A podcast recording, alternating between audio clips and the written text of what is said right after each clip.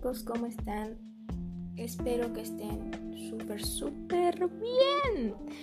Volvimos al podcast, al podcast mi lugar favorito.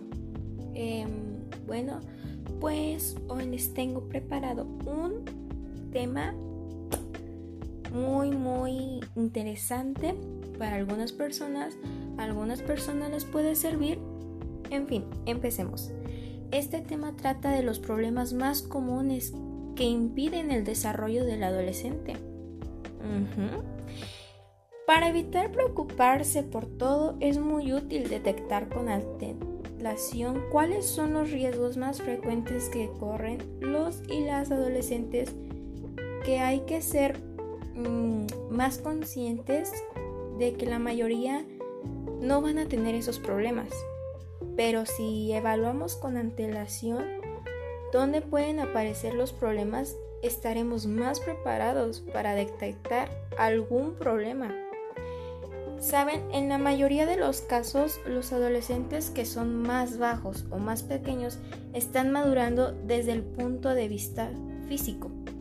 De todos modos, en algunas ocasiones hay una razón médica de que algunas personas crezcan más despacio de lo normal. Hay personas que vemos que, por ejemplo, tienen 19 años y están bajitas o bajitos. Y eso no impide eh, ser mejor persona, al contrario, eh, están más, ellos maduraron durante el crecimiento, pero la estatura es la que sí detecta el, como el, el menor eh, problema de que crezcan más despacio, ¿saben? Entonces, ahora les voy a comentar algunos de los problemas que impiden el desarrollo del adolescente. Los problemas en la escuela, problemas en las relaciones familiares, trastornos de la alimentación, el bullying, acoso por internet, consumo de sustancias, embarazos no deseados, depresión, abuso sexual o accidentes de tráfico.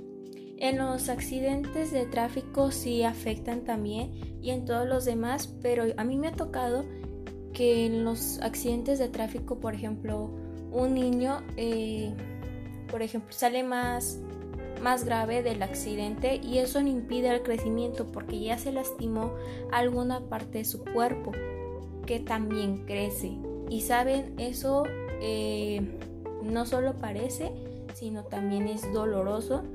Eh, yo he conocido, como les acabo de decir, personas que han sufrido esos tipos de accidentes. Por eso hay que tener cuidado al andar en bici, en carro, en cualquier parte tener mucha precaución al igual que todos los anteriores porque quieran o no son peligrosos y para evitar eso hay que estar más preparados para detectar algún problema. Entonces esto espero que les haya servido o les sirva en un futuro los extrañé mucho, mucho, mucho y más seguido voy a hacer podcast porque la verdad sí se desahoga uno y se entretiene mucho. Muchas gracias, esto ha sido todo por el día de hoy. Bueno, está anocheciendo, tarde noche por el día de hoy. Mi nombre es Fátima Natalia, un gusto. Bye.